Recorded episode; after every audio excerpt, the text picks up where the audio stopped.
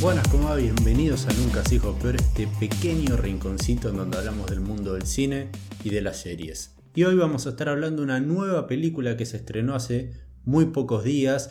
Es una película original de HBO Max. Es la primer película original de esta plataforma. Pero en realidad Sony iba a ser la distribuidora de esta película.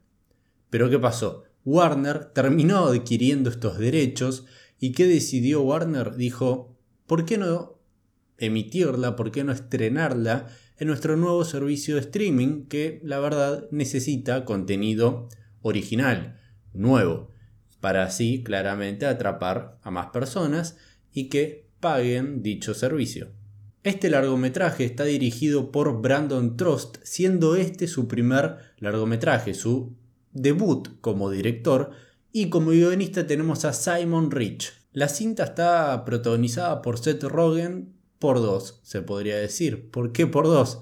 Porque Seth Rogen va a estar interpretando dos papeles.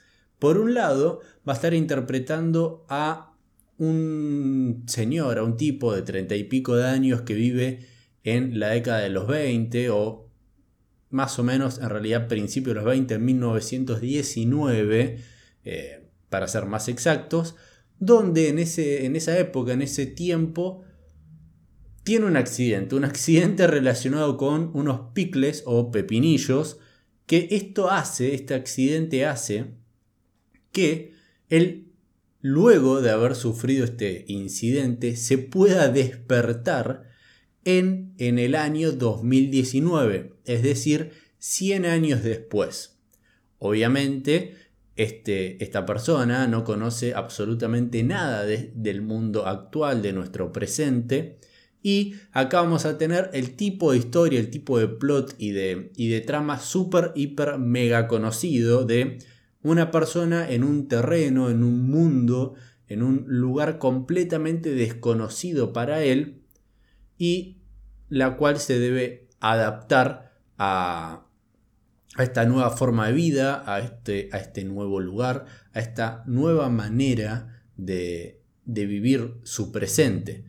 Y acá es donde va a aparecer un bisnieto de él que tiene exactamente la misma edad y es en sí hiper, super, mega parecido a él, que es otra vez Seth Rogen interpretando al bisnieto de esta persona. La película, la historia de esta película es en sí la relación entre estas dos personas, cómo van a influenciarse entre ellas, tanto de manera positiva como negativa, lo que van a aprender una de la otra y claramente también el aspecto más cómico y divertido y entretenido de, la historia es ver a la versión de Seth Rogen de 1919 cómo lidia con nuestro presente, las cosas que hace, su manera de pensar, las cosas que dice. Obviamente él se encontraba en otro contexto completamente diferente, con una forma de pensar abrumadoramente distinta a como nosotros hoy en día quizás estamos acostumbrados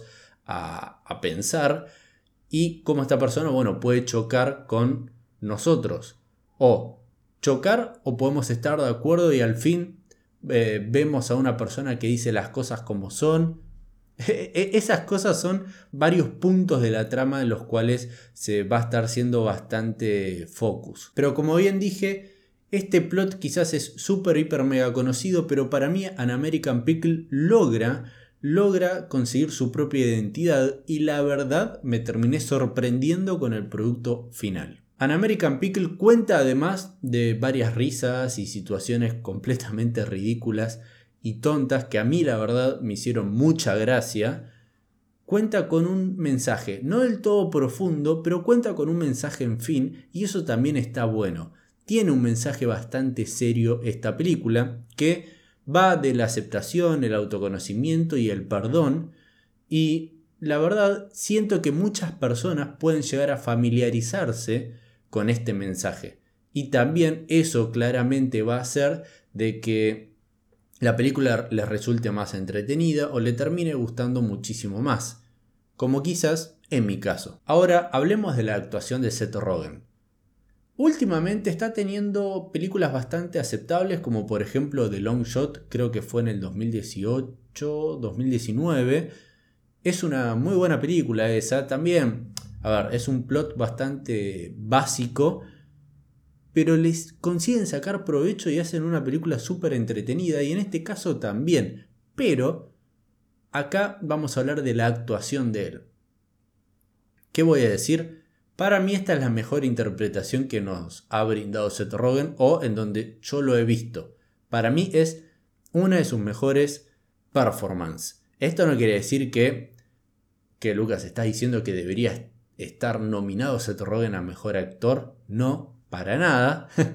Pero teniendo en cuenta las capacidades que nos suele demostrar este actor en sus películas y que prácticamente siempre actúa de lo mismo, acá igualmente utiliza su estilo de humor y forma de actuar como en todas sus otras películas, pero logra darle una vuelta de tuerca y mostrar un poquitito más de lo que él es capaz realmente.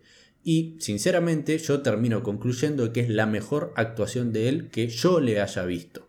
Pero bueno, resumiendo, la verdad es una película que en sí, en su plot es bastante básico, pero entretiene, entretiene, da bastantes risas y tiene un muy lindo mensaje, va, a mí me terminó gustando y yo recomiendo ver An American Pickle. Comentame si la viste, si no la viste, la vas a ver si la viste.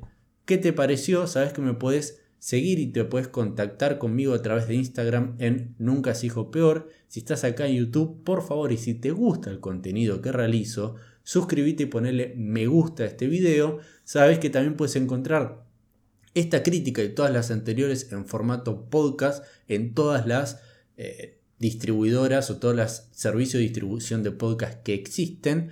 Y también muy bien sabes que nos podemos volver a encontrar en un próximo episodio.